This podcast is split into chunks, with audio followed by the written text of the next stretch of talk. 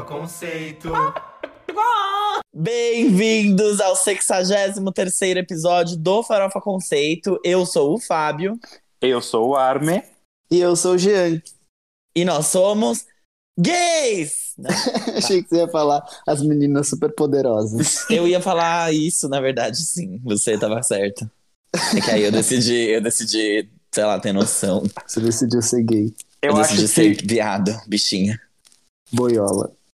Ah, o, o Jean é a lindinha, certo? O G é a lindinha, O Eu Fábio sou a é docinho? docinho? eu acho também. Eu sou a florzinha. Ah. Não. Ruivo. Ah, se, se o Bitar ainda tivesse nesse programa, ou ele, Ele ia ser seria... o macaco louco. Ou ele, sabe o ele? Ou ele, ou ele, ou então o prefeito, sabe, que é todo perdido. Sei, gente, o prefeito. E a Sofia Maciel, a senhorita Belo. Sofia Maciel, grande amiga de Guilherme Bittar. Eu queria muito ter uma amizade como ele tem com ela. Mas Ah, tudo bem. Mas o ponto não é nem a amizade. Eu sei que eu tenho boas amizades. O ponto é a pessoa. Porque a Sofia Maciel, ela tem um humor, um senso de humor que eu não sei explicar. Mas tá um tudo bem. beijo, Sofia Maciel. Gente, sigam a gente nas redes sociais, é arroba Farofa Conceito no Instagram e no Twitter e podcast Farofa Conceito no Facebook. Também se inscrevam no nosso canal do YouTube, porque vocês estão sendo muito bem alimentadas lá, é youtube.com.br Farofa Conceito. E sigam a gente. Ah, sigam as nossas playlists, né? Não é nem a gente, é, são as playlists do Farofa nos serviços de streaming, então Apple Music, Deezer, Spotify, o que vocês quiserem. Podem seguir lá que a gente coloca todas as músicas dos episódios. E também acessem o nosso blog, que é farofaconceito.home.blog. É onde a gente publica todos os textos do Quem é essa POC.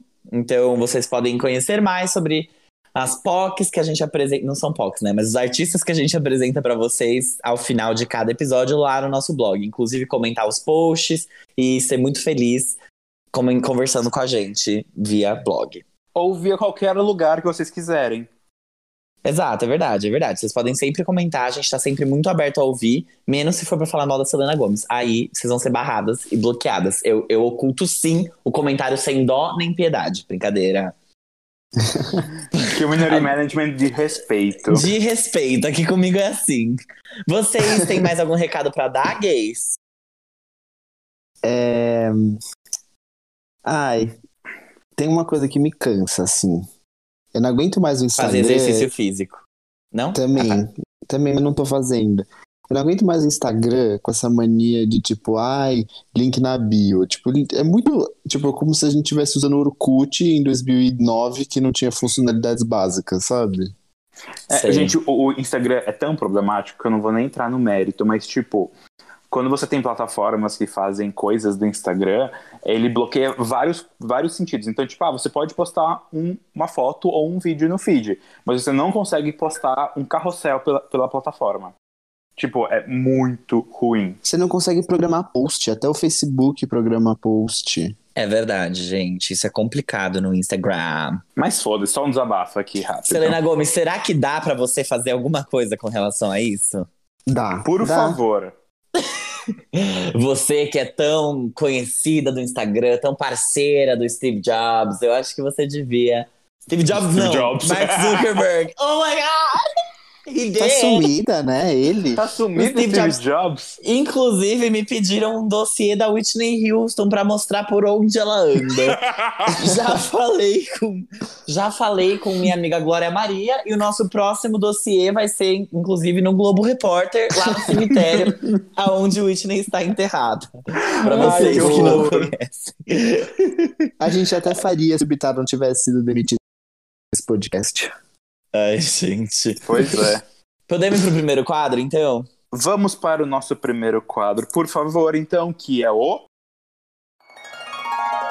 Você não pode dormir sem saber. O primeiro quadro é o Você Não Pode Dormir Sem Saber, pra você que não sabe qual é o primeiro quadro. Então agora já, já temos uma primeira informação pra te dar, que esse é o nome do quadro. Você Não Pode Dormir Sem Saber. A gente fala as manchetes do entretenimento global e mundial sem nos preocuparmos em ler a notícia de verdade, porque a gente sabe que você também não lê. Então tá tudo certo, né? Previsão final para o Hot 100 desta semana aponta que Gustavo Lima, canadense, deve atingir o topo do chart com Tuesday Slide. Mais uma música imemorável que ninguém vai lembrar daqui a alguns meses. Além disso, Doja Cat disputa o primeiro top 5 da sua carreira com Say So, hit produzido por Dr. Luke para seu segundo disco. O, o Gustavo Lima canadense é o Drake? Exatamente, Ah, tá. amiga. Só, só pra saber se eu tô bem atenta, tá bom. Tá atenta. Gente, eu tô muito frustrado que a Dua Lipa não pegou o primeiro lugar com Don't Start Now. Ai, amiga, às vezes a gente Acontece. bate na trave. Bad Romance nunca ficou em primeiro lugar. E é o quê? Uma lenda do pop, essa música. Não, é verdade, é ícone. aquilo que a gente já falou. Mas é que eu achava que com, com o estreia do álbum ia subir, mas infelizmente não deu. Mas eu vou aproveitando que você falou de Dua e vou ler minha primeira notícia, que é Future Nostalgia alcança a primeira posição no UK Official Charts do Reino Unido. Dua Lipa é a primeira mulher britânica a atingir o topo do país desde Jess Glynne em 2018. Caralho! Achei isso um cúmulo. Nossa! O UK achei- já foi mais feminista. Já foi. Mas eu achei bom que, pelo menos assim, ela não conseguiu na primeira semana, então ela consegue na segunda. Na segunda semana. É isso que dá. É, é o famoso comer arroz e feijão, né? Você vai, come, come, fica fortinho e faz o quê? Na segunda semana você vai pro primeiro lugar. Quem precisa estrear em primeiro, né, meus amores? Eu não, nem Dua. Eu acho mais chique, inclusive, atingir na segunda. É bem mais chique, amiga. É. É você olhar pra cara do. Imagina ela olhando pro. Ela passando pelo Five Seconds of Summer em alguma premiação e falando: Olá, queridos, acharam que tinham vencido? E o álbum deles despencando nas paradas e ela lá, plena. Mas, gente, tem uma. Vocês viram que Five Sauce só não estrearam em primeiro lugar nos Estados Unidos porque eles estrearam o álbum algumas horas antes, na, na quinta-feira, de quinta pra sexta, e aí eles perderam algumas cópias, então eles estrearam. na Não foi uma coisa assim, Fábio? Foi, foram 10 mil cópias, acho. É, isso teria feito separaram. diferença. Teria feito toda a diferença e aí tinha até campanha pedindo pra Billboard contar essas 10 mil cópias. Mas regra é regra, né? Eu acho que se você tá não, focando regra no- é regra. nos Estados Unidos, você não. é amor, você se toca. Ah, mas né? eu acho que eles nem estavam esperando isso, assim, é mais os fãs mesmo que ficaram preocupados. Tipo, pra eles, senão eles teriam lançado na data certa, né? Não, mas eles fizeram alguns pronunciamentos falando sobre isso também, tipo, meio que pedindo pra Billboard reconsiderar. Não, não aconteceu a reconsideração, até porque nem tem que acontecer. Todo mundo sabe, todo mundo lança álbum na meia-noite, É, né? sabe, do Eastern Time. Mas tudo bem, né? Vamos que vamos. Que vamos. Ai, que Mas o importante é burros. que assim, eles não perderam, eles conseguiram estrear em primeiro na Austrália, que é a cidade, a cidade não, né? O país natal deles. É, eles conseguiram estrear em primeiro no UK e eles não estrearam em primeiro na parada da Billboard 200, mas eles ficaram em primeiro na Top Album Sales. Então foi o álbum mais vendido da semana. Eles perderam de pro The Weeknd. puras, né? Exato, eles perderam pro The Weeknd com os streams. Ah, mas tipo, foda-se também, foi uma puta estreia, assim. Sim, Foi muito bom, certeza. tipo, gente, é Five Seconds of Summer, sabe? Quem, quem, quem, de verdade, assim, eles não têm nenhuma, nenhuma música na Hot 100 atualmente, então, assim, quem diria que eles iam conseguir bater, por exemplo, a Dua Lipa? Eles têm uma fanbase muito fiel, isso é muito legal de ver. Não, isso é muito. Que, inclusive, briga com Billboard, enfim. Gente, falando em fanbase fiel e que não desiste, e vamos de lacração e tudo que as gays pediram. Sam Smith divulgou uma foto promocional de I'm Ready, contendo todas as cores da bandeira LGBTQI+. A canção com a Demi Lovato chega na próxima sexta-feira, 17 de abril. Então, ou seja, amanhã, depois que você ouvir esse podcast, a música já estará entre nós.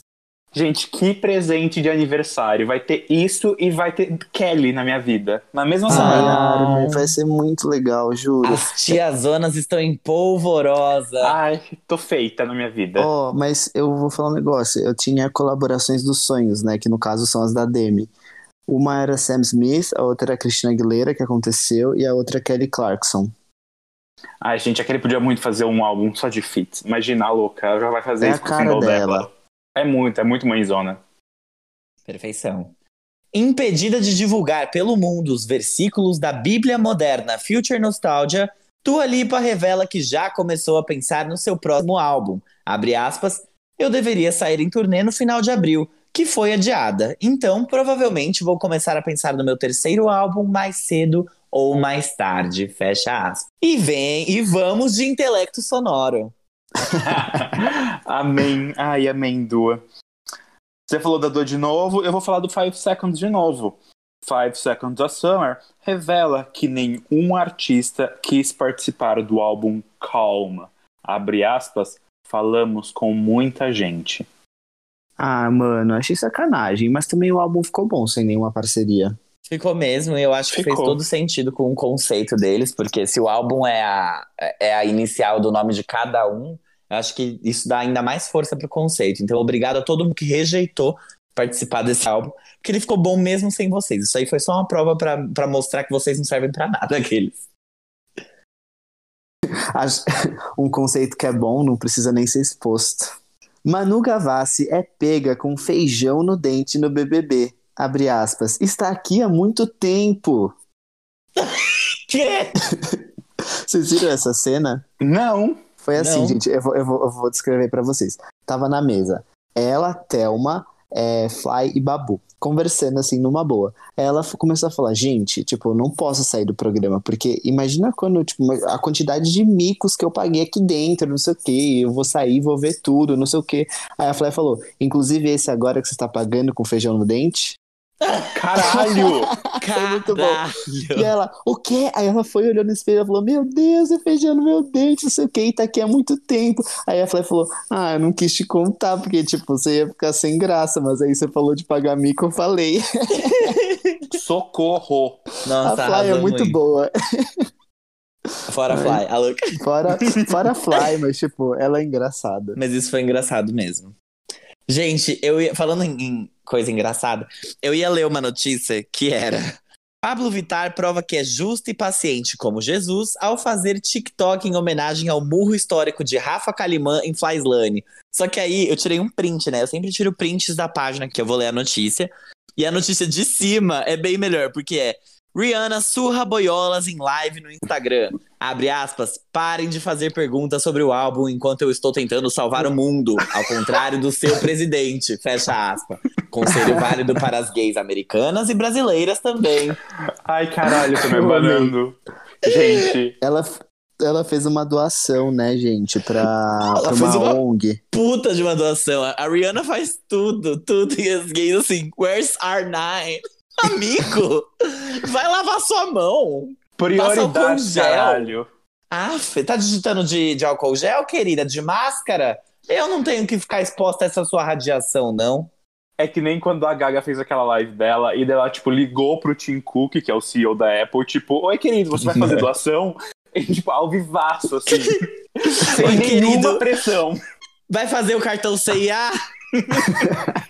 Ela foi, ela foi muito Uses Camparini naquela live da CNN. Gente, que live da CNN. É, amigo, Tem não- uma que, tá, que eles chamaram ela na CNN, aí tem um meme dela, eu vou mandar.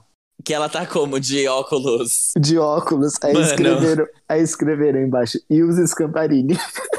Eu amo, eu amo a Ilse Scamparini, porque ela sempre aparece, tipo, ela aparece ou com umas roupas super excêntricas, ou ela aparece vestida igual a Avril Lavigne no clipe de I'm With You. tipo assim, é perfeito. Eu amo a Ilse Scamparini. Ai, gente. Ai, senhor. E vamos de riqueza. Veja fotos da luxuosa mansão que Selena Gomez comprou de outro famoso por 4,9 milhões de dólares. Nossa, Senhor. que eu, eu não entendi muito a notícia, mas eu fiquei chocado. Recorde ainda é dela. Live de Gustavo Lima não supera Marília Mendonça. Gente, vocês viram a Eu- live da Marília? É óbvio que eu vi a live da Marília. Quando começou, a- gente, quando começou a tocar Amante Não Tem Lar, vocês não estão entendendo o que aconteceu nessa casa aqui. Simplesmente virou um show de boiadeiro. Eu com meu, cowboy, meu chapéu de cowboy e tudo na maior paz de Cristo. E eu chorando. Foi perfeito, gente, de verdade. Eu, eu sinto vontade de, tipo, quando toca essas músicas nas festas, eu e minha amiga Sofia Fragoso, a gente geralmente a, a gente agacha no chão, coloca a mãozinha na cabeça e realmente sente essa sofrência, sabe? E eu senti falta disso. Gente, é que, é que assim, Marília Mendonça é uma coisa muito intensa pra mim. Eu não consigo simplesmente ouvir, eu tenho que, eu tenho que performar. Então, É, nas- então, quando eu venho em festa que toca Marília Mendonça, geralmente quando toca Marília Mendonça, eu já tomei um copo de bebida, que já é o suficiente pra eu ficar maluquinha, porque eu nunca bebo. E eu já estou correndo pelo salão enquanto eu choro e canto isso para os desconhecidos. Enfim, às vezes rende coisas além do que simplesmente uma performance. Brincadeira, cara. Uau. Que horror. Compositora revela que Xuxa foi ridicularizada ao apresentar o conceito do icônico Xuxa só para baixinhos à gravadora. Os diretores teriam dito que o Smash Cinco Patinhos era uma bosta e que, e que não iriam bancar o projeto. Gente, esse é simplesmente, sei lá, o álbum mais vendido da história do Brasil. Mentira, não é o mais vendido. Acho que o mais vendido é um do Padre Marcelo Rossi com 10 milhões de cópias. Mas esse tá literalmente, acho que em segundo ou terceiro lugar, fácil. Da Gente. história do Brasil. Ah, e, e foi ridicularizada. Quem te Pois viu, é. quem te vê, Xuxa. E vem aí mais um herdeiro da família real britânica. Rupert Grint, nosso eterno Ron Weasley, vai ser pai.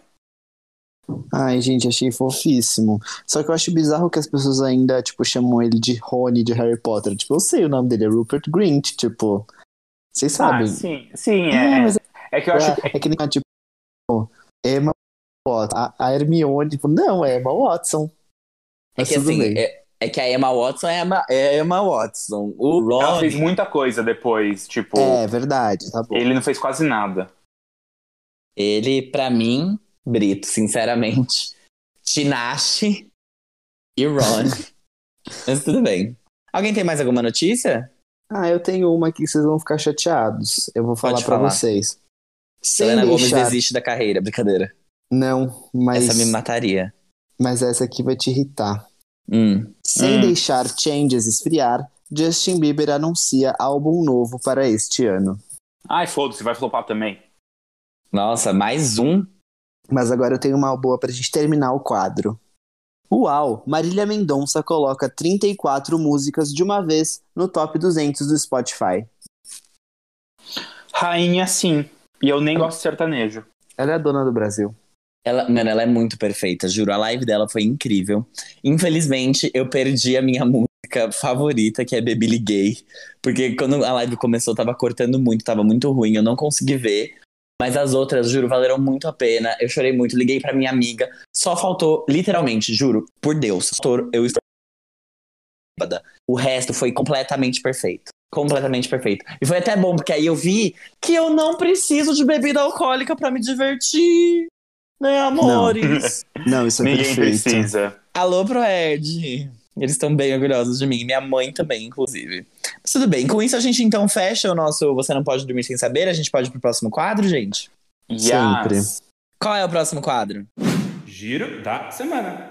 Gente, esse aqui é o quadro que a gente vai comentar os lançamentos dessa semana. E a gente sempre começa por aqueles que a gente não vai discutir profundamente, que são as nossas menções honrosas. A gente só vai passar um pouco por cima de contar o que aconteceu. E aí você segue sua vida, escuta se quiser. E, e não vai saber a nossa opinião. Começando pelo feat de Alesso com Liam Payne, o single Midnight. Midnight é a primeira música do Liam Payne desde o lançamento do seu primeiro álbum LP1 no ano passado, que no caso destruiu uma cidade inteira lá na cidade de Chernobyl. Um clipe à distância foi gravado para divulgar a música, com o Liam Payne em Londres e o Alessio em Los Angeles. Foi gravado pelo Zoom. Mentira, não foi não. Mas se fosse também, quem liga, né? Liam Payne já tá acostumado a entregar coisas sem qualidade pra gente. A Tá nossa louca. próxima. Ah, desculpa, gente. Eu tô. Ai, foi mal. Eu não queria ter sido tão dura. Mas eu já fui. A nossa próxima menção honrosa é o single Sex Beat, do Usher com o Little John e o Ludacris. Esse é o time que é dono do hit Yeah, de 2004, e que retornou nessa nova parceria nesse single que se chama Sex Beat. Essa música provavelmente vai estar no próximo álbum do Usher, que vai suceder o último álbum dele, que é o Hard to Love, que foi lançado em 2016. E recentemente The Weeknd envolveu o Usher numa polêmica, acusando ele de copiar o estilo musical do The Weeknd em 2012 na música Climax. E deu um rolinho ali. Mas assim, sabemos quem é o Usher hoje em dia? Não mais. Sabemos quem é o The Weeknd. Então acho que já sabemos quem tem razão. O último single do Usher foi uma parceria com a Ella Mai na música Don't Waste My Time. Que vocês provavelmente também não ouviram, porque ninguém ouve mais o que o Usher faz. A próxima menção de hoje é o novo single do Esteban Tavares. Para quem não conhece ou não lembra dele, ele fazia parte da banda Fresno. Ele lançou o novo single para promover a segunda parte do álbum Toda Manhã Tendrás uma Nova Canción, Santa Fé. Essa música chama Temporal. Perfeito, perfeito, Arvelino. Minhas aulas de espanhol estão dando para alguma coisa, né? Uhum. Parabéns, professora Marta. Brincadeira. não sei como é o nome da sua prof. É Ana. Anne, Ah, tá. desculpa. Arrasou, Ana. Anne.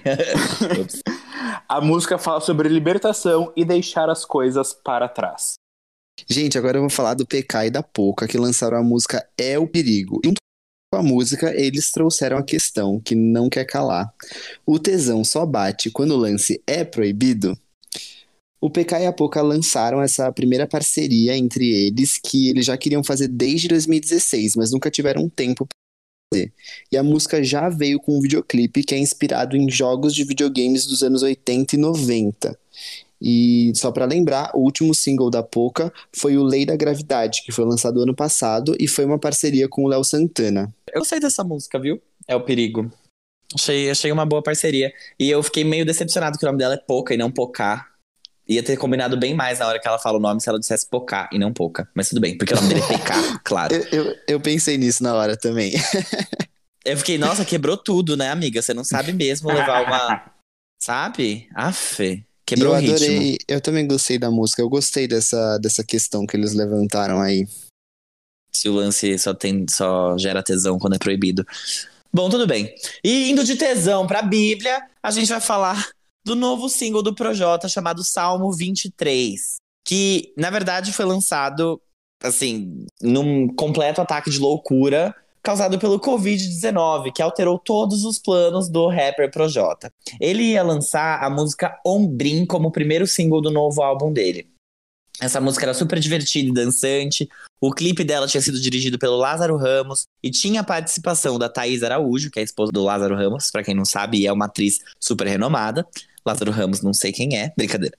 Mas ele sentiu que o momento não era de festa e decidiu trocar o lançamento pela música Salmo 23, que fala sobre fé e esperança. A letra politiza sobre as tragédias de Brumadinho e de Mariana e fala sobre os 80 tiros que fuzilaram o músico Evaldo Rosa dos Santos no Rio de Janeiro em 2019. A música já veio com um clipe que foi gravado em uma pedreira em Paulínia. Gente, é muito, Gente, é muito sempre- Projota essa música. É, isso que eu ia falar. Só que em vez de ele colocar, tipo, Game of Thrones na música, geralmente ele pega coisas da cultura pop e coloca, ele colocou, tipo, coisas pesadas.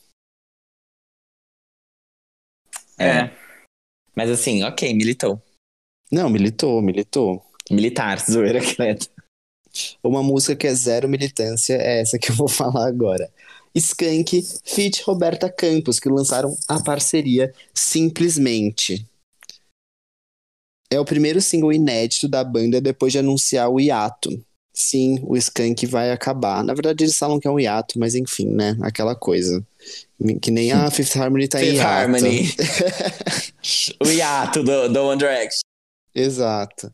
A música é uma composição do Samuel Rosa, mas originalmente ela foi lançada pela cantora Marina Machado em 2008.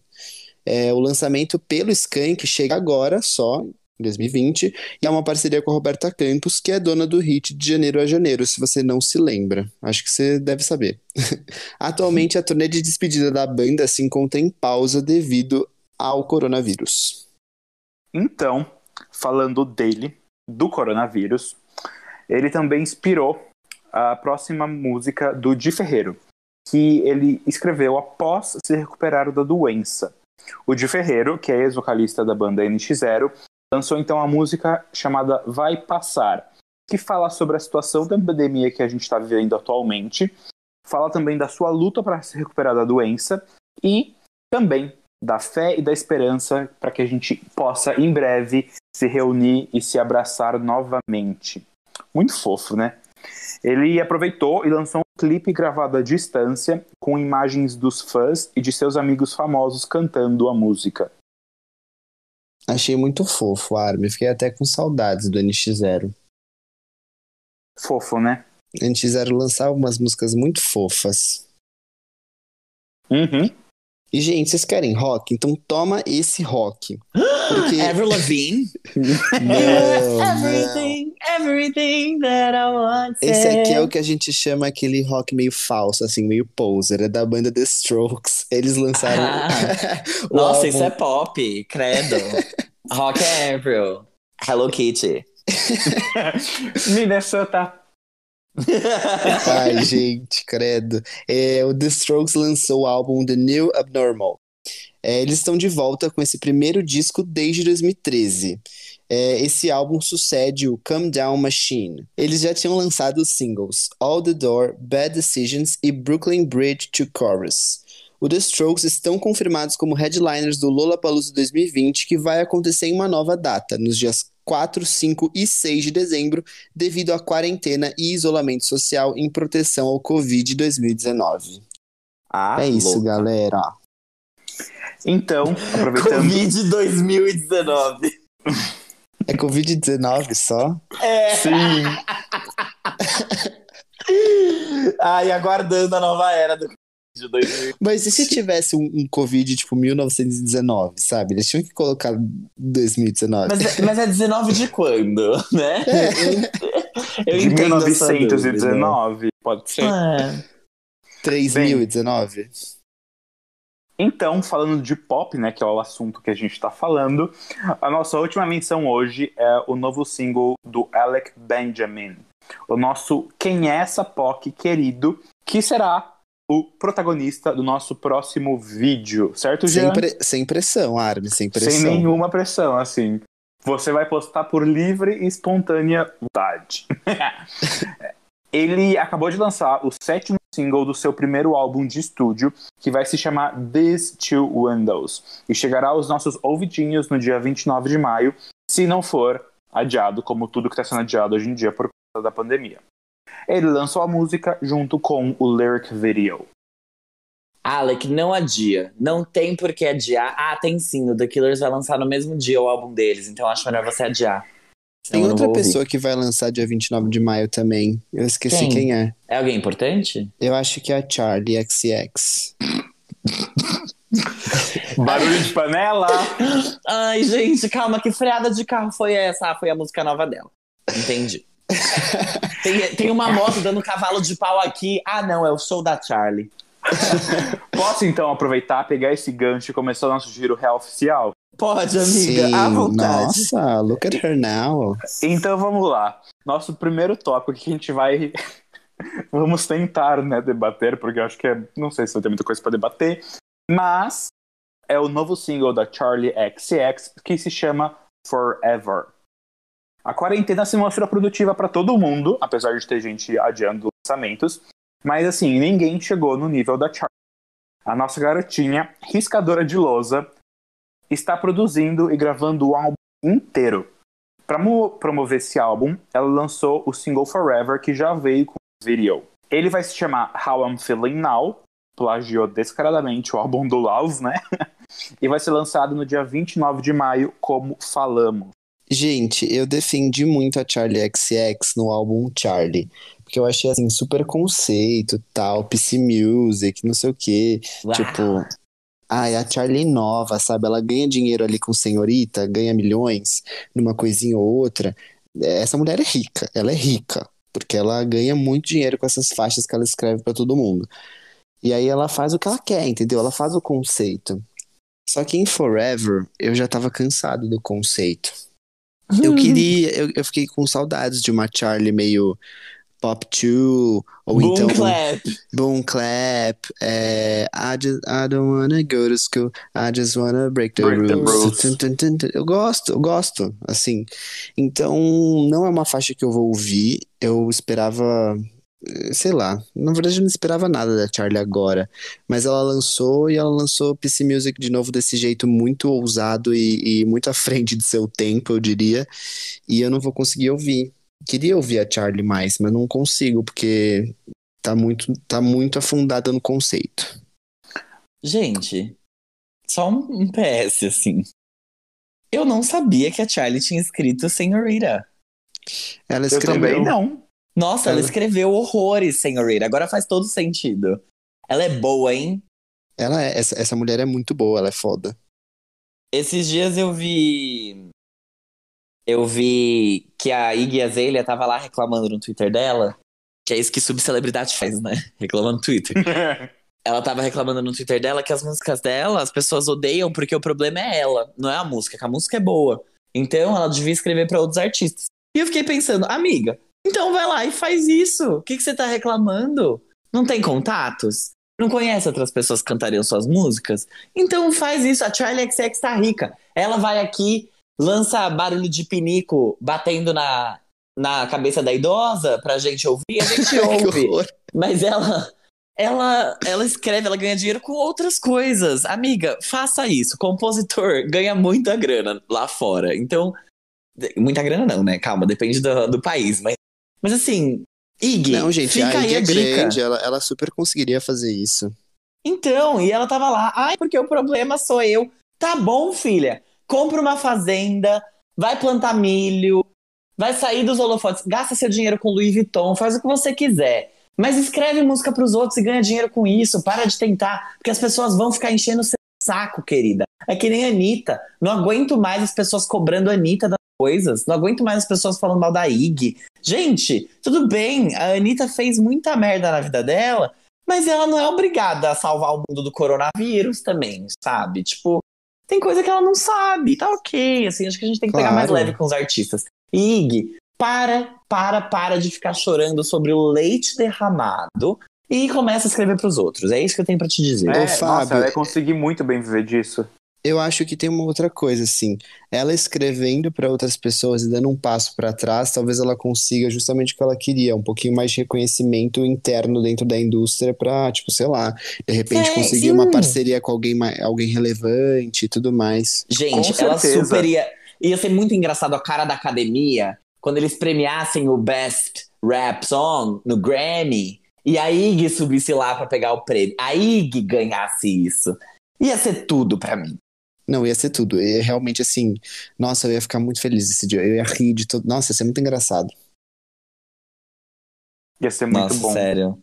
Mas voltando pra, pra Charlie, é, eu já, quando a gente falou do último álbum dela, assim, ela já foi num passo muito além do que eu já escuto.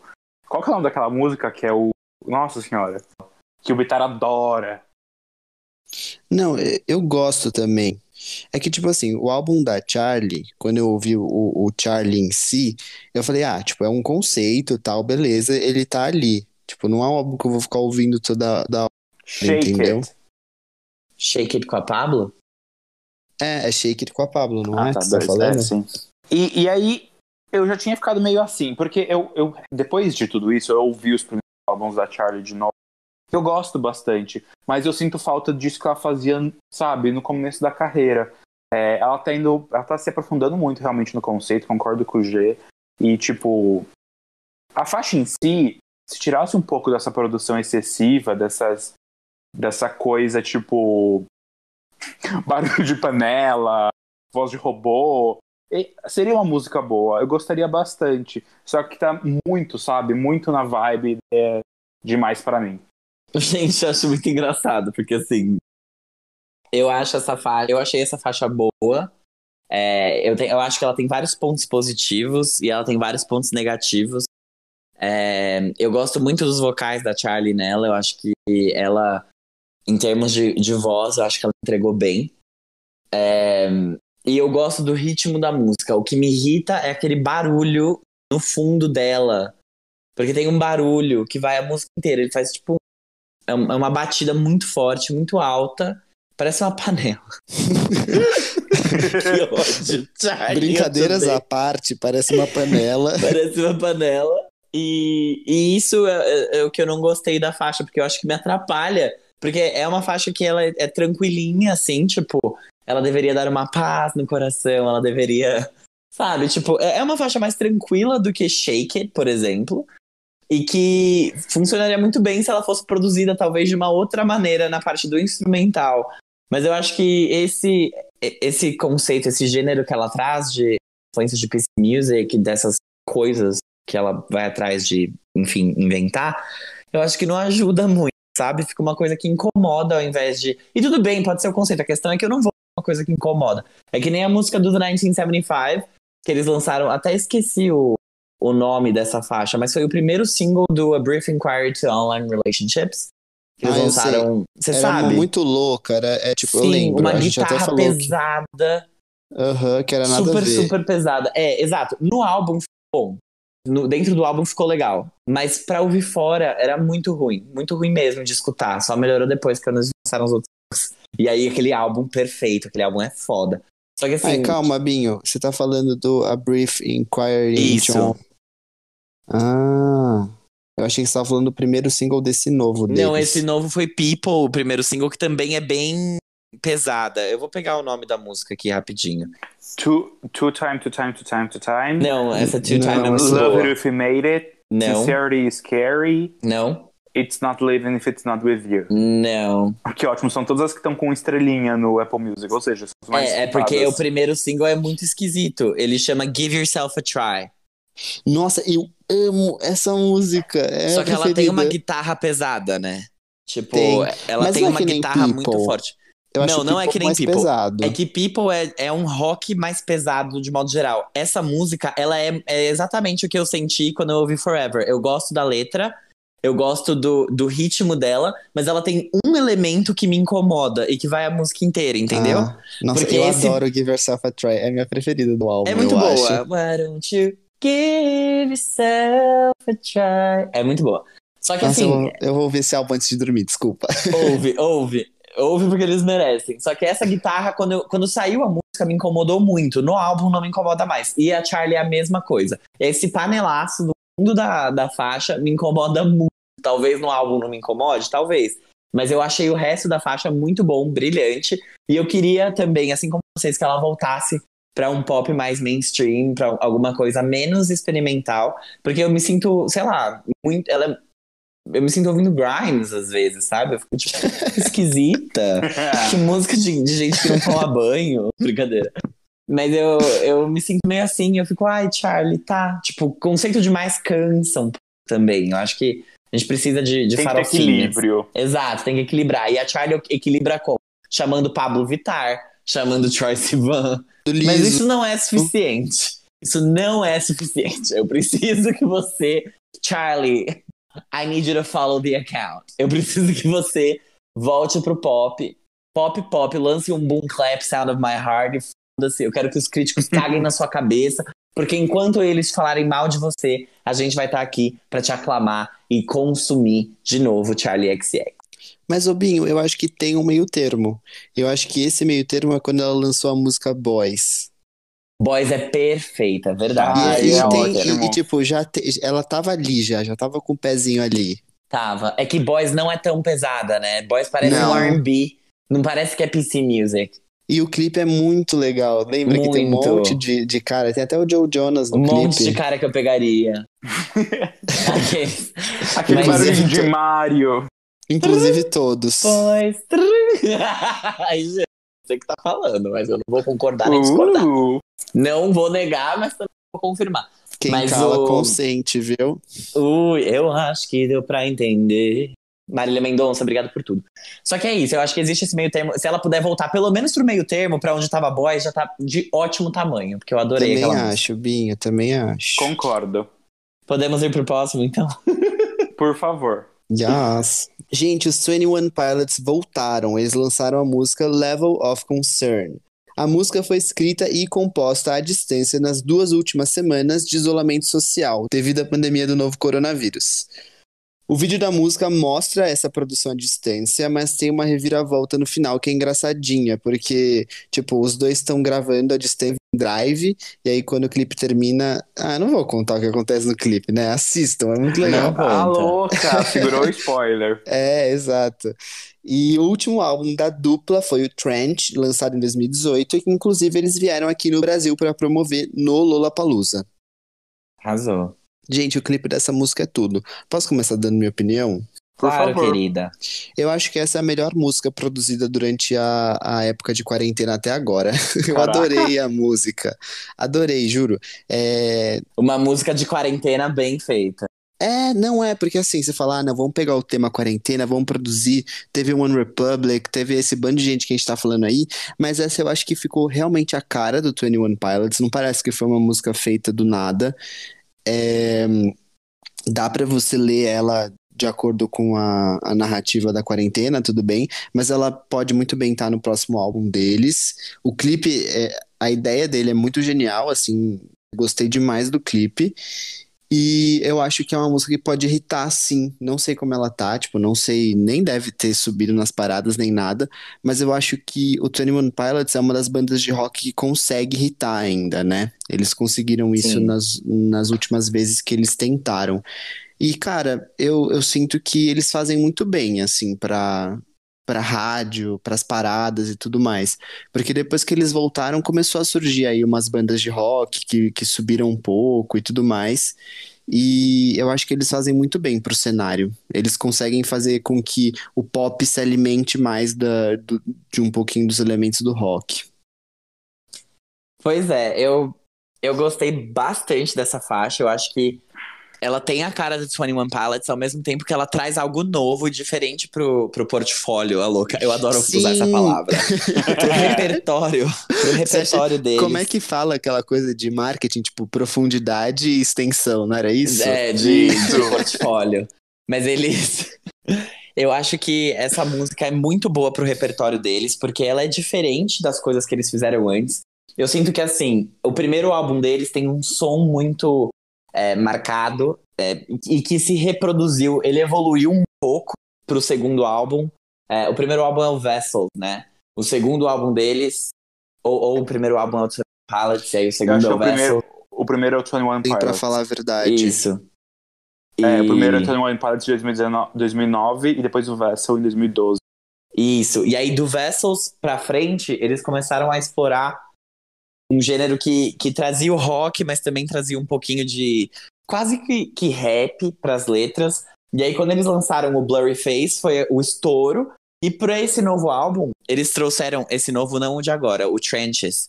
Eu acho que eles trouxeram o conceito mais pesado, mas que em termos de sonoridade não mudou tanto assim ficou parecido. Algumas faixas mudaram, sim. Não vou dizer que, que não teve mudança nenhuma. Só que ficou um pouco parecido e aí não fez tanto sucesso é, Foi quanto os foi- anteriores. Quando eles trouxeram o Blurry Face em 2015, foi tipo, nossa, olha o que estão fazendo, que diferente. E daí É. todo mundo deu atenção. Mas, que depois- gente, Depois que eles Eu- fizeram, muita gente, tipo, fez, não igual, mas, tipo, Eu muita tenho um gente bebeu deles. É, eu acho que eles, na época que eles fizeram muito sucesso em 2015, eu lembro de ter umas comparações fortes com o. Panic? Oh, com o outro lá. Eu esqueci o nome da banda, mas o moço que morreu. O Linkin Park. Linkin Park. Sim.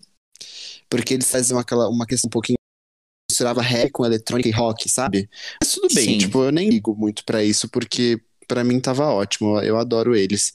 Eles conseguiram ser um pouquinho mais pop, né, nessa música.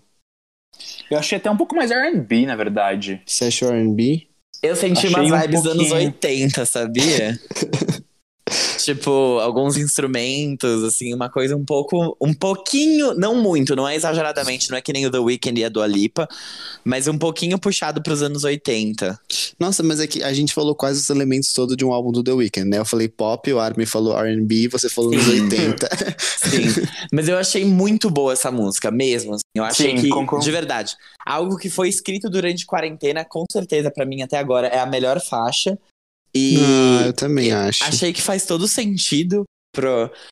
até pra eles, eu acho que é uma evolução que, que eles mostram. Isso é muito bom eles mostrarem agora, nesse momento, porque Sony One Pilots é uma banda que vende muito bem, que vai muito bem na rádio. E, e eles trazerem algo novo é eles darem o que falar também, né? Para os críticos e para as pessoas que vão ouvir algo diferente, falar, putz, isso aqui é, é 21 Pilots, que legal, ou que bosta, mas enfim, vão estar tá falando sobre, porque fazer sempre a mesma coisa, ficar nessa fórmula, eles vão acabar virando Coldplay, que no fim vai vender sempre para as mesmas pessoas e não vai, enfim, tudo bem, vai ter sucesso na rádio e tal, mas não vai ser respeitado, sabe? Então eu acho que é, Dragons que é isso. também. Exato, é. Seguir uma fórmula não é legal. A louca. Eu fui até olhar, porque eu tinha completamente, não esquecido, mas é, o Trent, pra mim, passou muito batido, sabe? Uma coisa que eu zero dei bola. É, e eu fui até pesquisar. Na época do, do Blurface, eles tiveram três músicas top 5, sendo que duas delas foram número 2 na é, e uma delas Aham. foi Rhythm, Rhythms, que foi pra trilha sonora de Esquadrão Suicida. Só que você para pensar que com um álbum eles tiveram duas músicas no top 5, é, é bastante. E, Muito. daí, e E eles depois são com... uma banda de rock, tipo, quem Sim. faz isso? E tipo, eles nunca tinham tido nada, sabe, na então eles estouraram real. É, só que depois, com o Trent, tipo, acho que o, mai, o maior que eles chegaram foi 50 na Billboard. Então, realmente, tipo, não passou batido só pra mim, sabe? Passou batido Sim. pra todo mundo. Então, acho que é muito bom eles estarem se. é, tipo, não, não sei se se reinventando completamente, mas explorando coisas novas. Porque isso tá fazendo muito bem pra eles. Pelo menos nessa primeira faixa, tipo, sucesso. E o álbum deles, o Trenches, ele foi lançado, se eu não me engano, ele ficou ou em segundo lugar, mas eu acho que ele ficou em terceiro lugar na Billboard 200. Ele não bateu as vendas do, da trilha sonora de A Star is Born, que já tinha sido lançada anteriormente. Então, não foi não foi tão bem recebido assim comercialmente também, até porque não teve tanto hype em cima um- dele. E não teve hit, né? É, Mas ao mesmo tempo, é aquela, é aquela coisa, né? Essas bandas de rock, elas conseguem sobreviver sem hits na rádio. Não, total. Totalmente. Eles vieram pro Lollapalooza Brasil e tava lotado o show. gente, nossa. vocês lembram disso? Era, eles eram headliners, a Bruna Marquezine lá na frente, tipo, gente, foi uma loucura o show deles. Juro por Deus, eles pularam. Nossa, e tava lotaço. Tava muito lotado. A gente tava na grade, eu, a, Ar- é, a Agnes, a gente tava na grade do, do show do Years and Years, olhando pro outro palco pra ver o show do 21 Pilots e foi muito animado. Ah, eu Foi, tava no Estavam show muito deles. felizes. Eu adoro eles.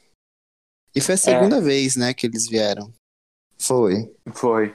O Fábio, só confirmando, é isso mesmo, tá? Eles foram barrados. é, o Blurface ficou em número 1.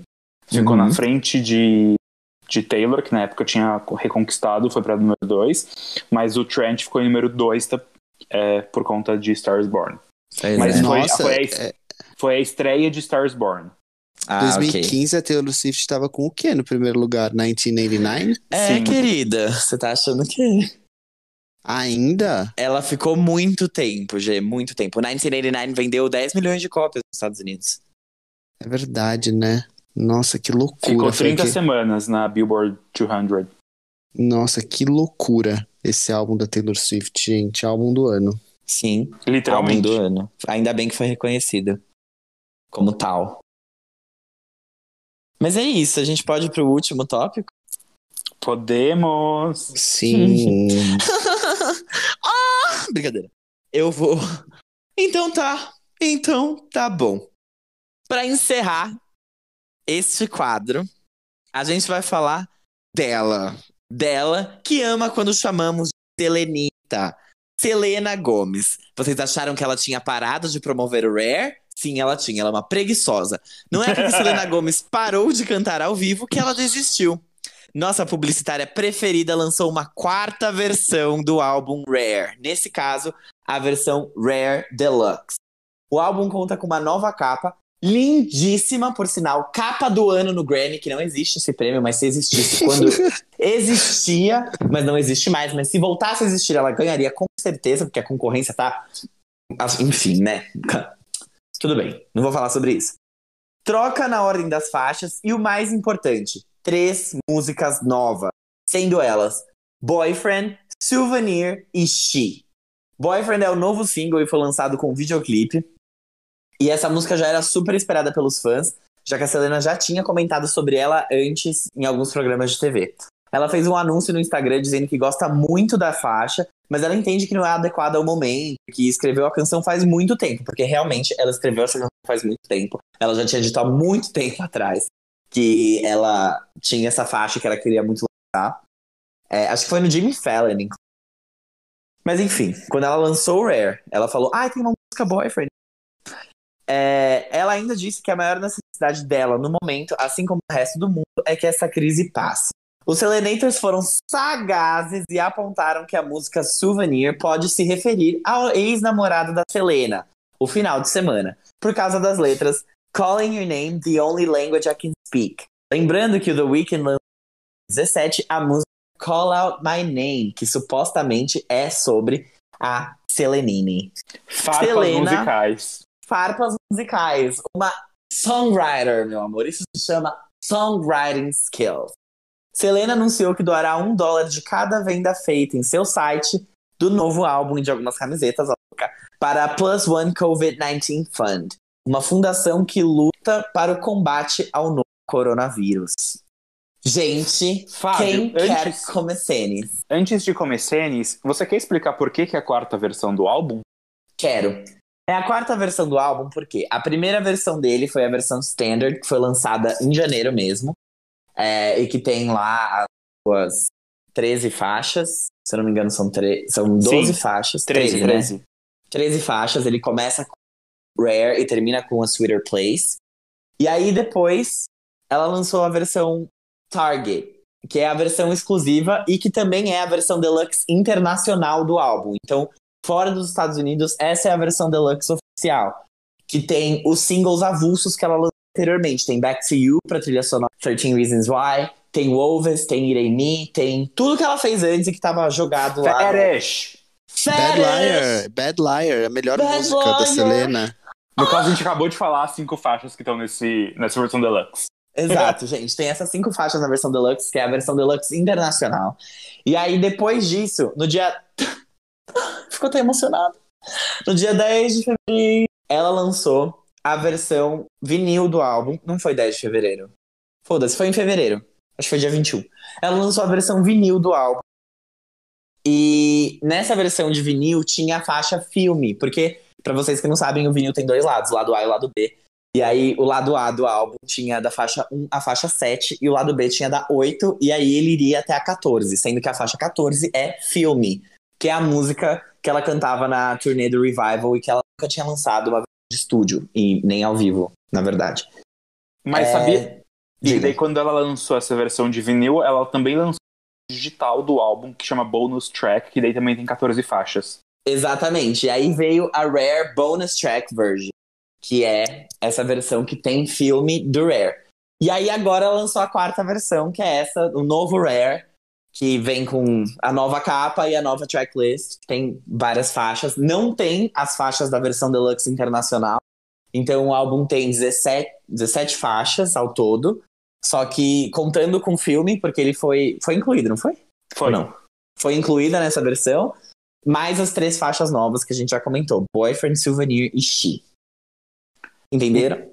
Eu Complicado, eu, acho sei. que sim, mas é uma grande salada. Então eu já vou pegar o gancho e já vou falar. Eu acho que meu único problema com tudo que a Selena tá fazendo é essa salada. A gente que é fã, o Fábio principalmente, teve já essa, essa. Não vou falar dificuldade, mas tipo, tem que parar e se concentrar pra entender o que ela fez. Se ela, ok, tipo, o filme foi do vinil, mas assim, é, essa questão de versão internacional deluxe, versão deluxe é, agora digital, que tem as 17 faixas, só isso que me deixa um pouco perdido. É, porque, querendo ou não, tipo, as pessoas ficam meio, ah, mas ah, tá no álbum da Selena, mas às vezes não tá, ou às vezes tá. É, mas assim, fora isso, eu acho que se juntar tudo, as 20 faixas no total, 21, sei lá, foda-se, 22, é um ótimo álbum. É, Boyfriend, ela tem muito cara de música que pode ir bem comercialmente, apesar de não ser a minha favorita das novas. É, eu acho que Souvenir é uma música incrível. Sim. É maravilhosa. É, e She eu, eu achei assim, ok, parabéns. Sabe? Passou. É, mas Souvenir pra mim é uma obra-prima. Eu ouvi né, o álbum de novo com essa tracklist atualizada, não só com as faixas novas, né? Porque a tracklist mudou de ordem. Então você tem. Assim, se você parar pra ver e analisar profundamente, é quase um álbum novo. se parar Sim. pra pensar. É, então, vendo a proposta da Selena do que ela vem com Rare, eu prefiro a forma que as faixas estão na versão tradicional, que começa com Rare, porque muda muito a ordem. É, então começa com Boyfriend, que já tem uma batida um pouco mais forte, é, e ela, eu acho que ela chega com mais atitude, tipo, uma mais, não mean girl, mas tipo, badass girl. E não sei se é isso que eu queria nesse álbum. Eu prefiro talvez a, a Selena da é, autovalorização que ela traz na versão tradicional. Mas assim, eu achei ótimo, eu acho que ela vai trazer isso para talvez explorar melhor. É, se ela já falou que não deveria, que não sabia, ah, como que eu vou dizer isso? Se ela falou que não queria lançar isso nesse momento, ela devia ter isso pronto e tipo devia estar planejado para lançar. Então, só isso que eu fico confuso realmente com esse cronograma e essas versões. Mas assim, todas as músicas são incríveis, eu acho que de novo, é, eu não vou ficar falando tudo que a gente já falou na, quando ela lançou o álbum mesmo lá em janeiro, mas é um álbum incrível e mesmo ele sendo um álbum longo, ele é um álbum que você não percebe. É, é diferente, por exemplo, da Taylor, né? A Taylor trouxe uma versão standard do Lover que tem 18 faixas e a gente fala, ah, é um álbum grande. Tudo bem que tinha álbuns deluxe da Taylor com 22, mas eram versões deluxe. Agora, essa versão deluxe da, da Selena com 17, ou a outra versão que tem 18, é, são álbuns que passam muito despercebidos. Eu acho que tem. É uma vibe tão boa, sabe? Que ela conseguiu trazer e person... não personificar, mas é, aglomerar isso e entregar dentro de um álbum pra gente. E eu amo. Parabéns, Selena, de novo por esse trabalho impecável. E eu te desejo sucesso, porque eu acho que é isso que você tá querendo fazer com essa reissue. Gente, o Rare é perfeito. Eu acho que não precisava nem mexer nele. Mas já que mexeu, eu gostei de uma mudança específica. Ela colocou Lose You to Love Me e depois Look at Her Now. Isso me incomodava no, no álbum Sim. original. Isso me Uhum. incomodava muito. E agora sobre as músicas novas.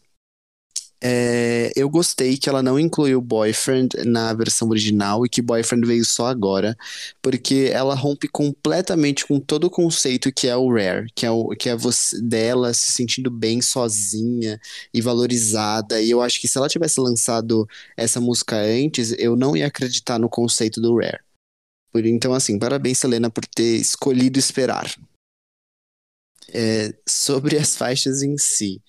Boyfriend, eu gostei, é, é o que nem o Armin falou, tem grande chance de ser, tipo assim, é irritável e tudo mais, é gostoso de ouvir, mas Souvenir é a melhor, gostei muito de Souvenir. Definitivamente. She também é boa, gostei da letra de She, tipo, acho que ela até combina com Rare. Rare e Souvenir combinam muito bem com, com o Rare.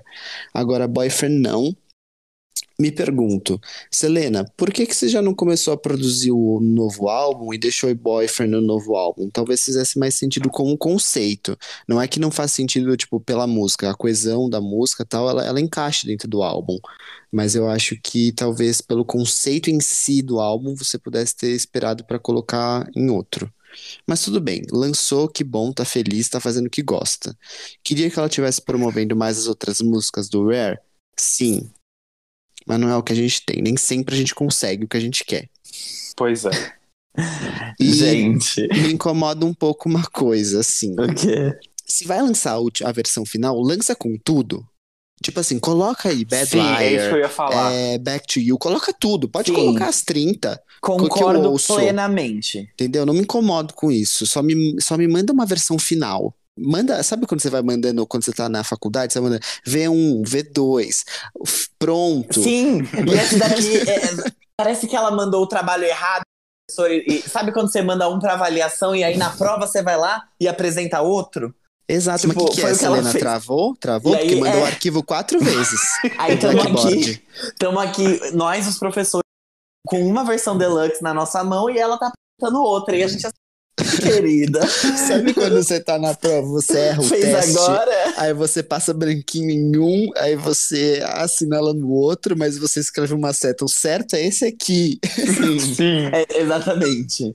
Pra mim, Foi ó, isso que ela fez. o ideal, o mundo perfeito seria ela ter lançado a versão tradicional com as 13.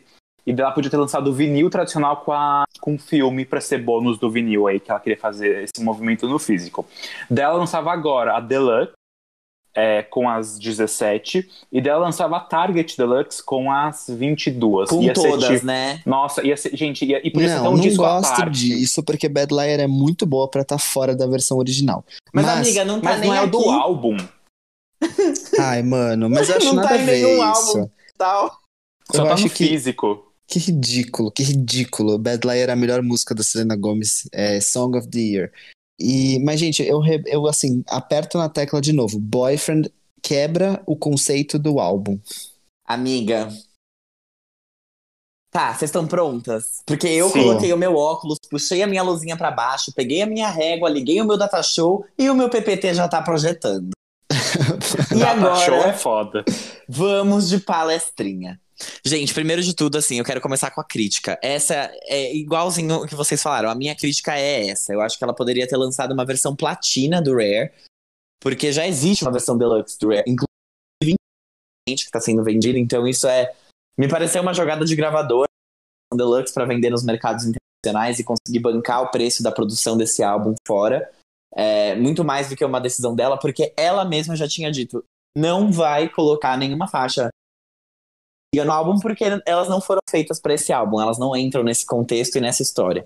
Então eu acho que valeria, já que a gravadora queria tanto colocar uma versão platina do álbum e não uma versão deluxe, que seria essa do Rare agora. Ela devia ter lançado tudo nesse. Uma Complete. Edition, né? Exatamente. Dua Lipa Complete Edition. Dua Lipa Complete Edition. Devia ter lançado tudo nesse, ela ia ter pego no número um no UK, a louca. Mas uma coisa que eu achei extremamente perspicaz de Selena Marie Gomes, que nunca decepciona, nunca decepciona, só quando faz esse tipo de cagada com as versões do álbum, universitária de ridícula. Ela. Boyfriend não quebra o conceito do Rare. Não Ih. quebra o conceito do Rare. Ainda mais. Sabe por quê? Porque ela começa com Boyfriend. Você entende? Você entende a perspicácia? Se você não Ah, entendeu, eu tá, vou te explicar. Entendi. Não, tá bom. Ela Ela quer namorar. Todas as faixas do álbum porque ela tá contando uma história diferente dessa vez. Porque a história da versão tradicional do álbum não faz o menor sentido. Tipo, não é uma história, se você for ver. Ela começa Não, com é Rare, verdade. Porque aí aí ela- depois vem é, Look at Her Now e depois Lose You to Love Me. Não Isso, faz sentido, isso me incomodava Dance Again. muito. So, é, é Rare, Dance Again, Look at Her Now, Lose You to Love Me. Tipo assim, não, não tá fazendo sentido essa história aqui. Rare, Dance Again. Só que agora ela começa com Boyfriend, que ela começa falando que ela quer um namoradinho. Ela vai pra Lose You Love Me, porque até no clipe de Boyfriend, ela só pega sapo. Ela só fala como os namorados dela são uma merda. E aí depois ela vai pra Lose You Love Me, que é esse, esse luto, é essa perda pra se encontrar. Depois vem Rare, que é ela se reconhecendo como rara. Aí vem é, Souvenir, que é ela justamente falando sobre como ela não. É uma relação carnal, é como se, se ela tivesse. fosse literalmente um souvenir pra pessoa usar e acabou. E aí Look at Her Now, que é ela feeling myself, sabe?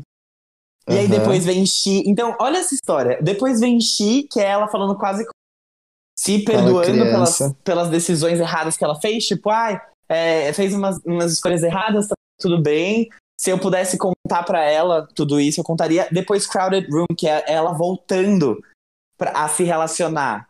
É Crowded Room quando ela, quando ela volta a se apaixonar, quando ela volta a, a ter uma troca com as pessoas. E aí vem Vulnerable, vem Dance Again, vem Rain. E, e isso faz muito sentido, muito mais sentido do que a primeira versão do álbum. Porque no final, ela meio que cagando pra pessoa.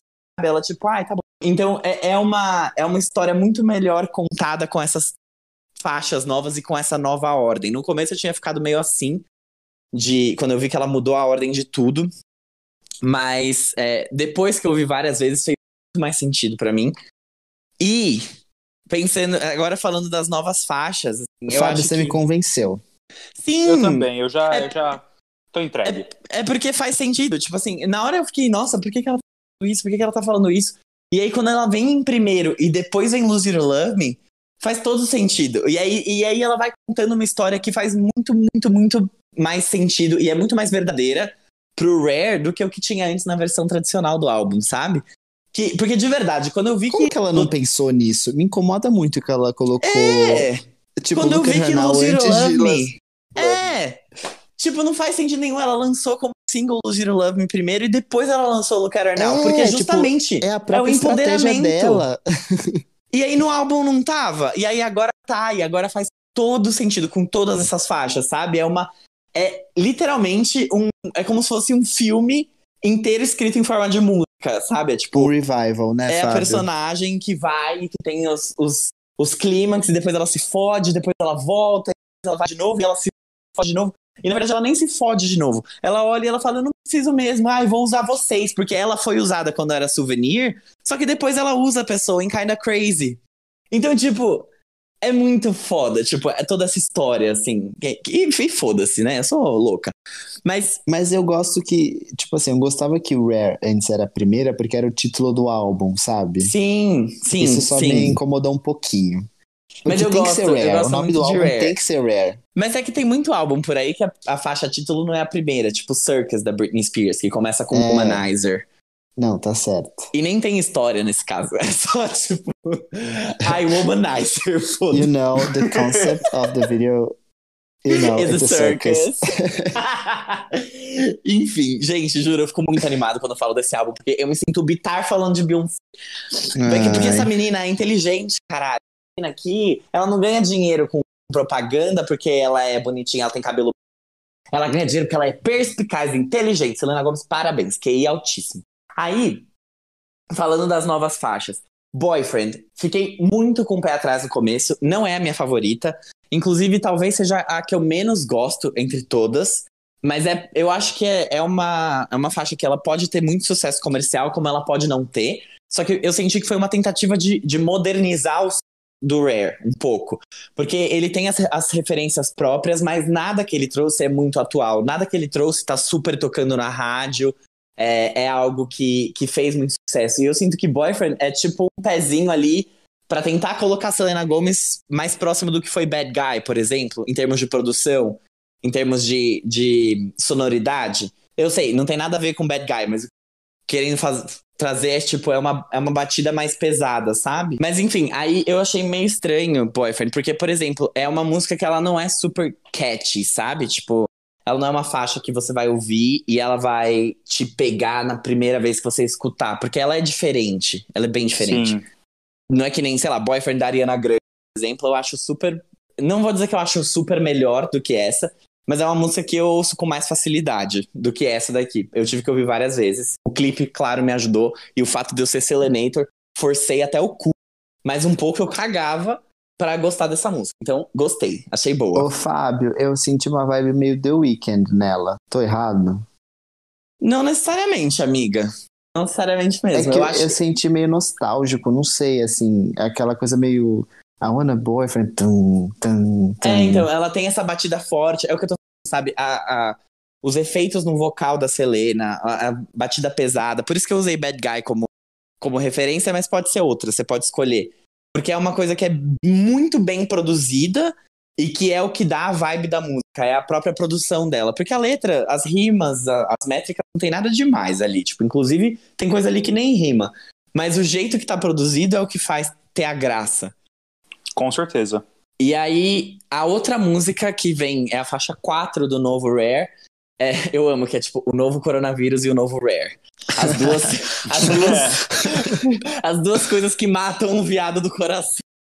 É, o Souvenir, a faixa 4, é disparado a melhor faixa do álbum. E eu ouso dizer que é a melhor faixa de todas as versões do Rare que ela lançou. Tirando, óbvio, as, as faixas bônus da Target, porque elas não fazem parte do Rare.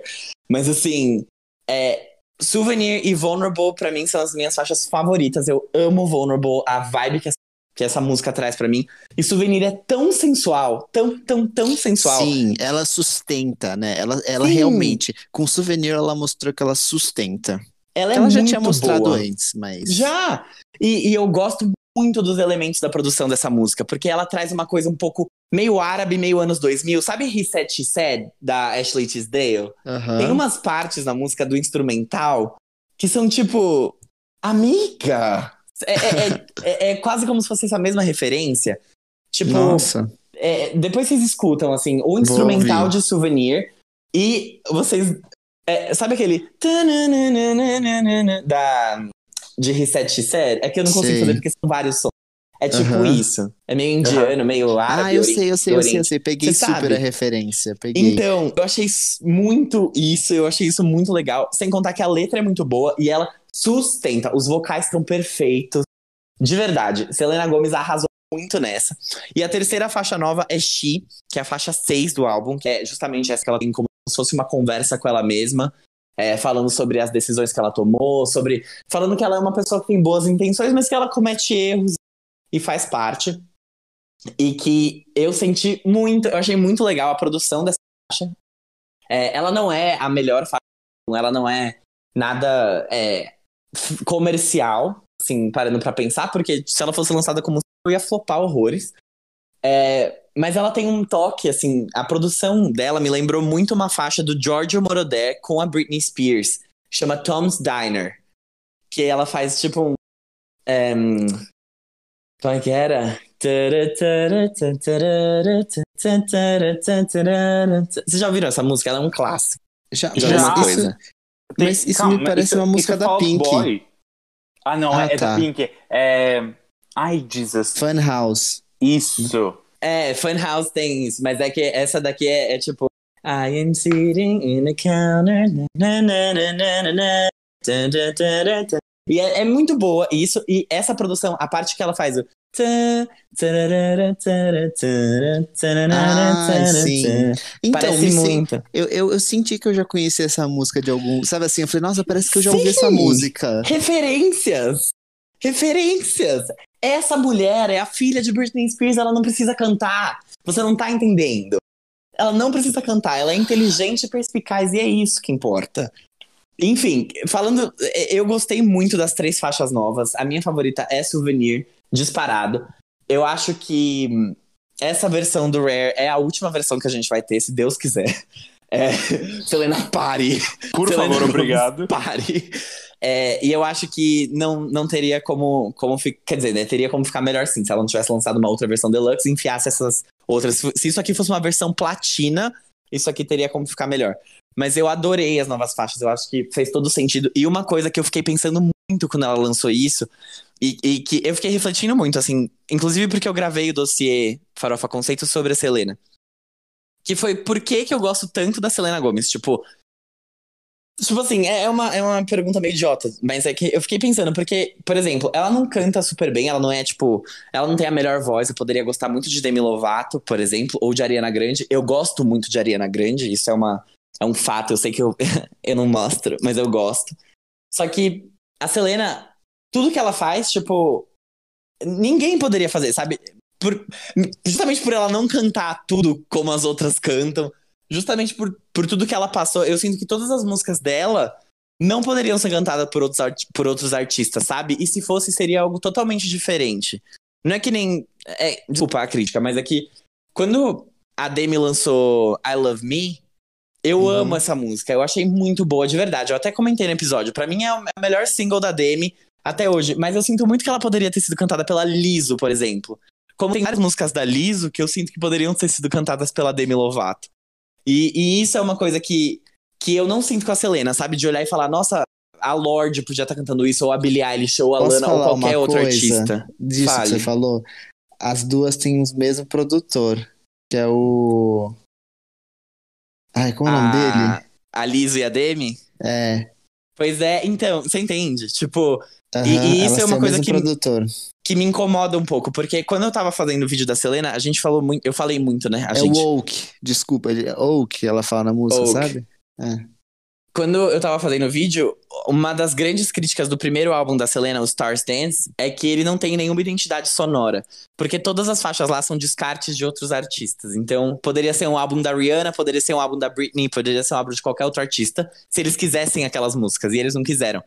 E desde Revival, a Selena trabalha muito bem a identidade, sabe? Porque Good For You é uma faixa que, tipo, não dá pra, pra outra pessoa cantar, pra Miley Cyrus cantar. Tipo, não faz sentido, porque não é isso que a Miley faz.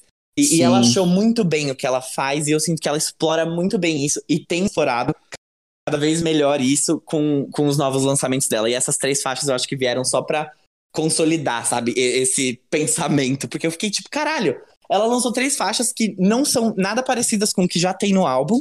E que são muito Selena Gomez, mesmo assim, mesmo uma falando sobre ela mesma, outra falando sobre ela querer um namorado, que é um negócio, tipo, meio superficial mesmo, e outra super sexual, tipo, souvenir. Eu, eu achei muito bom. E eu amo Mas, Selena Gomez por causa Binho, disso. eu acho que tem vários fatores aí que você mesmo já falou. Ela tem um grupo de, de pessoas em volta dela que é o mesmo desde o revival. Então, Sim. é. e que a- entende ela muito bem, né? Exato, é a Julia Michaels, é o, O Ian, Justin Tranner, o Ian Justin. Tranter, exato, esse grupo de pessoas. Ela criou essa identidade, ela conseguiu achar o nicho dela, que é tipo, ser aquela coisa meio sexy, meio super delicada, que é a Selena, e o jeito de cantar. Tipo, falou assim, tá, esse é meu limite, então é aqui que eu vou ficar e eu vou trabalhar aqui nessa área. Uhum. Então, eu acho que foi isso que fez a Selena, e até o visual dela, essa coisa bem delicadinha mesmo, que contribuiu pra gente criar essa imagem muito forte. Tipo, é, a gente sabe onde, o, o- qual é o espaço da Selena e qual é a identidade dela. Eu acho que é por isso que, que ficou tão forte. Mas é, eu acho isso sensacional, assim, tipo, não queria, eu acho que a Demi faz isso às vezes também com, por exemplo, Anyone, eu acho que é uma faixa que é dela e pronto, sabe? Como ela fez com Sober e tal. Só que a Selena Gomez, eu- enfim, eu quis falar disso agora porque o último lançamento eu senti que, que patinou um pouquinho, sabe, Pra tentar. Mas é, pra mim ainda assim, é o melhor single da Demi, anyway. Não tô aqui pra ficar comparando as duas. Só que Uhum. eu, eu acho que eu gosto muito dela por causa disso, sabe? Porque ela tem. Ela é. Isso pra mim é ser artista, sabe? É tipo você conseguir ter um som que é seu, mesmo que ele seja, sei lá, tipo, ela não é a Charlie XX, por exemplo, que traz panelaço pro, pro negócio. Tipo, ela faz um som normal, sim. mas que tem a cara dela, que tem a identidade. Enfim, acho isso foda. E eu gostei muito do novo álbum, tipo, de verdade, eu tô muito feliz com esse lançamento. E foda-se, eu quero. E ela já disse que ela tá trabalhando no próximo, então eu quero logo. Manda em Ah, mas 2020, ela falou isso um. também das outras vezes. Não, ela nunca fala. Na verdade, ela fala que ela vai parar pra atuar. É Ai, caralho. E aí, dessa vez, ela falou: Eu continuo criando e tudo mais. Ela falou no Jimmy Fallon: Eu ainda estou no estúdio. A gente escreveu uma música chamada Boyfriend. Foi no dia que ela falou disso de Boyfriend. E ela falou: E eu continuo escrevendo várias músicas. Eu ainda quero lançar mais coisas esse ano. E aí, ela lançou essas três faixas, mas eu espero que ela ainda esteja escrevendo na Ah, casinha eu dela na espero quarentena. também que ela esteja fazendo vários calls com a Julia Michaels e escrevendo música. Eu também. Enfim, gente, é isso que eu tenho pra falar de Selena Gomez. Eu tenho que aclamá-la. Porque, Palestrou, palestrou. juro, Todos é- nós. eu adorei. Gente, eu tô ouvindo tanto Demi Lovato, tanto Demi Lovato, vocês não acreditam. tô ouvindo muito Here We Go Again e o Tell Me You Love Me, que são meus álbuns favoritos. São os melhores álbuns dela mesmo. Ai, gente, eu gosto tanto, tô tão animado pra sexta-feira, juro por Deus, é um sonho. Mas o, eu acho que vai ser muito boa essa faixa dela. Enfim, a gente não. A gente vai falar quando for a hora, né? Exato, exato. Mas, mas é isso. eu Espero. Eu tenho altas expectativas. Eu também. Acho que todo mundo tem, né, gente? Vai ser Sim. demais. Não me deslumbre. Aqueles. É, quer dizer, eu tô tentando não ter expectativas porque a gente sabe que pode vir uma bomba, né? É. Sempre tem essa possibilidade. Mas eu acho que eu acho que não vai vir, não. Não, É, também ainda mais-. Eu Ainda mais confio neles. Eu acho que é uma música do Sam, tipo, pode ser nenhum feat, pode ser um end, mas vai ser uma música pro álbum do Sam. Então, tudo que ele fez até agora, pelo menos eu gostei muito. É, Eu não Então, gostei da última só, mas as outras duas For. for. perfeitas. Então, eu não sei, sabia? Porque é uma coisa que eu não sei, eu acho que pode estar no álbum dos dois. Mas não sei, veremos. Veremos. veremos. É, a gente fala de Demi Lovato em outro, outro episódio. Outro momento. Porque agora a gente vai falar da POC da semana. Quem é essa POC? Gente, a quem é de hoje é muito chique, juro por Deus, é muito chique. Ela se chama Andrea Triana, né, Armin? Isso, eu acho que é assim que fala. É, eu também acho. Ela é britânica, ela tem lá pelos 33 anos. E foi o Armin que descobriu ela, porque ele tava assistindo uma série na Netflix que se chama. Como chama mesmo, Armin? Ótima pergunta. Só um segundo que eu tô consultando as minhas fontes. Chama Calma. Friends. Zoeira. não sei se vocês já viram. How I Met Your Mother. Ah, não tem mais, né? Não, eu acho, G, na verdade, que não foi uma uma faixa é, da Netflix, não era uma série da Netflix. Eu É acho. sim, é uma série, eu vi. Viu? Eu vi, eu só não lembro o nome. Ah, foi CJ Walker. Isso. Isso, foi isso mesmo, desculpa. Só que então, tem meu... um nome antes, é tipo alguma coisa, nas- e aí CJ. é- Nananã, ah, Madam CJ Walker. Self-made, inspired by the life of Madame C.J. Walker. Isso, exatamente. Minha Que é mãe uma- tava vendo essa série, ela clamou, gente. É uma minissérie, são Exato. quatro episódios, é ótimo. A todos. Então, e fala sobre empoderamento feminino e, enfim, Total. história de mulheres negras. E por isso que faz tanto sentido essa música da, a- da Andrea, que se chama Woman, tá dentro da trilha sonora dessa série. Tá? Só pra vocês Minissérie, só, entenderem. só pra ficar claro, tá? São só quatro Minissérie. episódios. Minissérie Ai. da Globo. Nova. Madam Isso. CJ Walker, quando fala o coração. Passa depois da novela das, das nove, sei lá. É, exato. E, enfim, ela, ela faz um som que mistura blues, jazz, pop e R&B. E ela é uma boa dica para quem gosta de Adele, Emily Sandé, Amy Winehouse e, enfim, cantoras que têm vozes poderosíssimas. Já amei.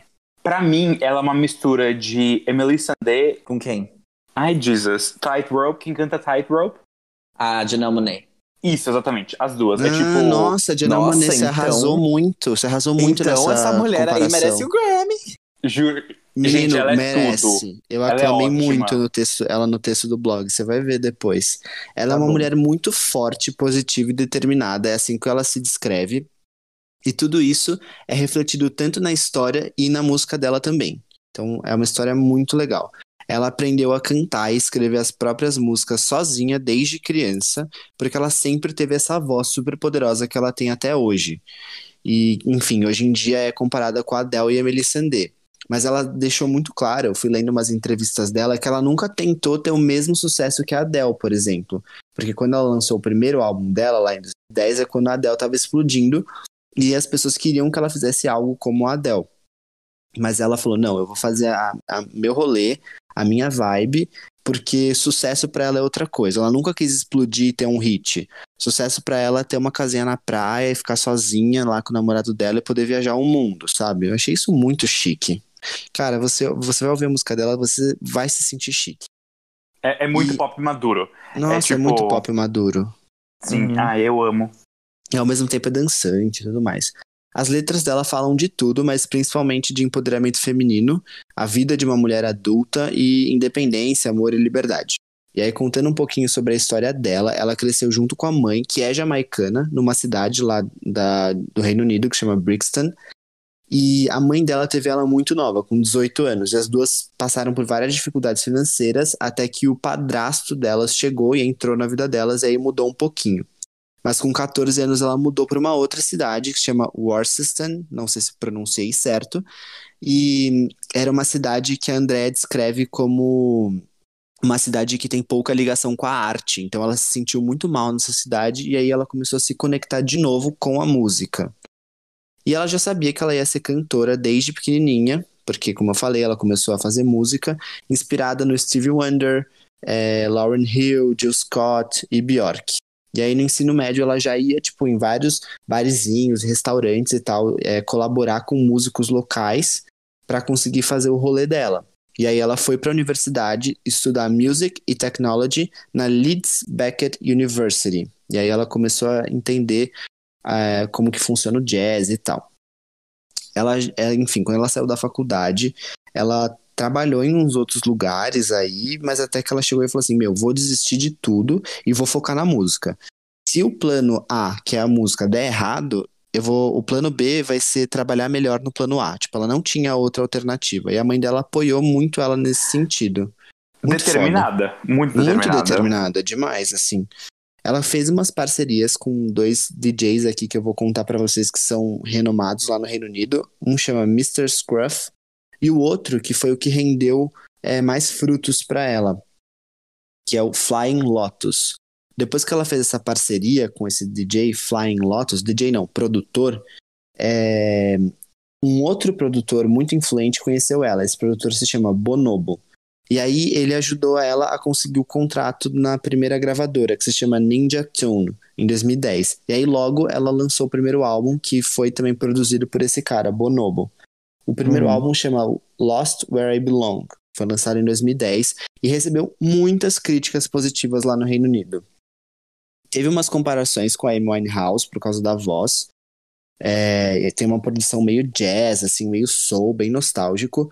Mas eu não acho que a voz é tão parecida com a Amy. Me lembrou um pouco a. Eu não sei pronunciar direito também. A Shade, sabe? Shade, não sei como é que fala, Fábio. Shade. É Shade mesmo? Yes. Aham. Eu adoro ela. Minha mãe ouvia muito, por isso que eu até indiquei pra ela, ela gostou. A gente ficou ouvindo hoje. E aí, depois do primeiro álbum, que foi lançado em 2010, o segundo só chegou em 2015. Nesse meio tempo, ela chegou a escrever mais de 60 músicas pra esse segundo álbum, mas ela falou: Meu, só vou lançar quando tiver algo que eu acho realmente perfeito. E aí chegou o álbum Giants, de 2015, que ela colocou um pouquinho o pé mais no pop, em vez de deixar aquela coisa tão crua que era o primeiro álbum. E os críticos não aclamaram tanto quanto o primeiro, eles acharam que ela tava, tipo, tentando fazer aquele, aquele pop de arena, assim, meio Adele, tipo, aquelas baladas mais com backing vocals e tudo mais. Mas eu achei que eles pegaram um pouco pesado aí nessas críticas. Eu achei o álbum muito bom. Eu achei muito Mas- bom. Eu também achei muito bom, nada a ver. Mas o melhor dela tava realmente por vir. Por quê? O que aconteceu? Ela eh, voltou pra casa depois do Giants e falou: Meu, quero produzir algo que eu tenha mais controle criativo. Ela saiu da gravadora e produziu um outro álbum novinho. Mas aí depois, quando ela foi ouvir esse álbum, ela falou: Hum, não é isso ainda. Descartou o álbum e começou de novo. E aí ve- com o filho dela. Exato. E aí que veio esse último álbum dela que se chama Life in Color. E, gente, esse álbum é tudo. Tudo! É tudo. Ela Tudo! descreve esse álbum como tipo, ah, esse é o álbum que é, eu me empoderei. Então, é, não foi só na questão, tipo, ah, eu saí da minha gravadora e não tinha mais gente me enchendo o saco, então eu fiz o que eu realmente queria. Mas ela falou que ela passou por coisas na vida pessoal dela que ela realmente se sentiu muito mais empoderada para escrever esse álbum. Então, ela contou que na adolescência ela teve vários problemas e que ela se sentia, toda vez que ela ia escrever uma música, ela usava essa personalidade dela meio, como é que chama? Subestimada. Isso, subestimada e tudo mais, uma pessoa que sofreu muito e não sei o que. E ela falou: Não, eu quero sair desse lugar e eu vou escrever realmente como eu tô empoderada. E aí veio esse álbum fudido, que tem a música Woman, que fala sobre isso, tem a música Broke, que fala sobre isso também, que, que fala sobre. Meu, tipo, eu, eu não tenho dinheiro, não tenho nada, mas com você, que ela, tá- ela fala direcionada pra, pra mãe dela, eu sou uma pessoa rica, porque eu tenho amor, eu tenho tudo, e com você eu consigo todas as melhores coisas do mundo. É um álbum que ela, ela homenageia todas as mulheres da família dela e também todas as mulheres negras. É um álbum muito dançante, muito divertido. É, Armin, se você quiser dar a sua opinião também. Não, tipo, eu conheci o Woman, que foi na- nessa minissérie da CJ Walker. E, tipo, foi uma música que me pegou muito, sabe? Sabe quando você escuta poucos segundos da música, mas você já fica, tipo, caraca, eu quero, quero escutar isso inteiro. E foi. E, e, tipo, vocês sabem que eu conheço, eu gosto muito de escutar álbuns completos. Então eu dei um Shazam na hora, vi que era esse álbum Life in Color. A capa me chamou a atenção. Eu achei que ia ser um pop super divertido. Adicionei e daí, tipo, outro dia, assim, despretensiosamente eu fui escutar o álbum. E me pegou muito, porque apesar de ele ter essa cara muito fã, ele é uma coisa. é, e, tipo, ele realmente é dançante. é, ele não é aquela coisa. Ele não tem músicas tão tristes, tão pesadas, não tem grandes baladas. É, mas o álbum é muito maduro, sabe? É tipo aquela felicidade dancinha chique, sabe? É. Uhum. Eu, eu realmente senti um pouco da vibe de Whole Lotta Woman da Kelly Clarkson. Um, é, uma- um pouquinho de shade e, tipo, é muito. Ai, é muito foda. Eu gostei muito da música Freedom, Armis. Eu amo essa música. Aquela que tem as palminhas, sabe? Sim! Nossa, isso aí Sim. poderia claramente ser a abertura de uma série, assim. E tipo, o álbum tem. Ele, ele permeia muito pop, né? O principal dele é pop, mas ele vai pra um- algumas coisinhas de jazz, algumas coisinhas de soul. É, ele é um álbum engrandecedor, sabe? Tipo, você escuta e você se sente cheio. Sim, eu- eu defini. Eu, é muito o que eu sinto com as músicas da Emily Sandé, por isso que eu fiz essa. Sim, tem, tem até uma que parece meio gospel nesse Sim. álbum. Que eu acho que é. Sei lá, eu esqueci a música, não lembro. Mas eu defini esse álbum como, tipo, um bom álbum pra você ouvir quando você acorda muito motivado num sábado de manhã. Ótima definição. Tipo, é isso, assim, se você acordou confiante, quer fazer que as coisas deem certo, ouve esse álbum quando você acordar e, cara, você vai sentir tudo. Guilherme Bittar, você vai amar esse álbum, eu indiquei pra você, mas enfim, não sei se você vai ouvir ou não. É, É, deveria, falecido. deveria. Aí esse Deveria, porque é podcaster, ótimo. Guilherme Bittar, é a cara dele, é a cara dele, essa mulher, tudo dela, juro. Bittar, ouça, você vai amar. É a cara, na verdade, de vocês três, o Fábio vai amar também. É Arme, Fábio e Bittar, porque vocês gostam de Emily Sandé, vocês gostam de Adele, é a cara de vocês. Sim. Eu, Eu já amei amei. também. Eu amo, juro. Eu vou escutar muito. Ainda mais essa música Freedom, porque tem palma, adoro. Sim, nossa, Freedom é tudo. é, é uma das que tem clipe desse álbum. Na verdade, eu acho que é a única que tem clipe. É, ela, ela tem poucos clipes, né? Tem, Ela, ela tem três geral. clipes só na carreira. Eu acho Ela- engraçado porque ela é super aclamada lá no Reino Unido, mas assim, não conhecia, ninguém não ouvi falar. Mas é isso, gente. Andrea Triana, foda, mulher foda, perfeita e ouçam porque vale muito a pena esse último álbum Life in Color e os outros também, mas especialmente esse Life in Color, é bem colorido. Vou postar textinho pra vocês, amanhã já vai sair, tá prontinho. E vejam a artezinha no Instagram e tudo mais, porque essa mulher é foda, ela é linda, ela é linda. Ela é incrível. Perfeito. Faremos isso. Tá bom? Esse é o Quem é essa POC de hoje, muito especial e muito maduro. Muito obrigado pela contribuição, Janzinha. E a Arme que Hum. indicou. Imagina. Arrasaram. Então, até semana que vem, quando falaremos de Demi Lovato e outros lançamentos. E Kellyzinha. Uou! E, Kellyzinha. Nossa, vai Ai, ser o episódio gente. mais tia da nossa história, né? Vai ser muito. Pink, muito lança uma animada. música. Imagina. Lança uma. Faz uma live, canta Just Give Me a Reason. Cai. Vocês viram que a, a Pink teve, teve Covid-19? Eu vi. Não vi. Eu Pois vi é. ela e o filhinho. Não, não, a filhinha foi só suspeita, não foi confirmado. Mas e o filho? Ah, o que eu vi era suspeita, tipo, porque como descobriram que ela estava, é, ficaram tipo, oh fuck, e daí fizeram o exame em todo mundo, mas o único que deu positivo foi o dela. O que eu li. Então é isso, gente. Vamos encerrar o episódio. porque Com 1% de bateria, eu tô com medo de Vamos! Ah, tá encerrar, encerrar forçadamente o episódio. Obrigado, gente. Beijo e até semana que vem. Beijos. Beijos. tchau. Tchau.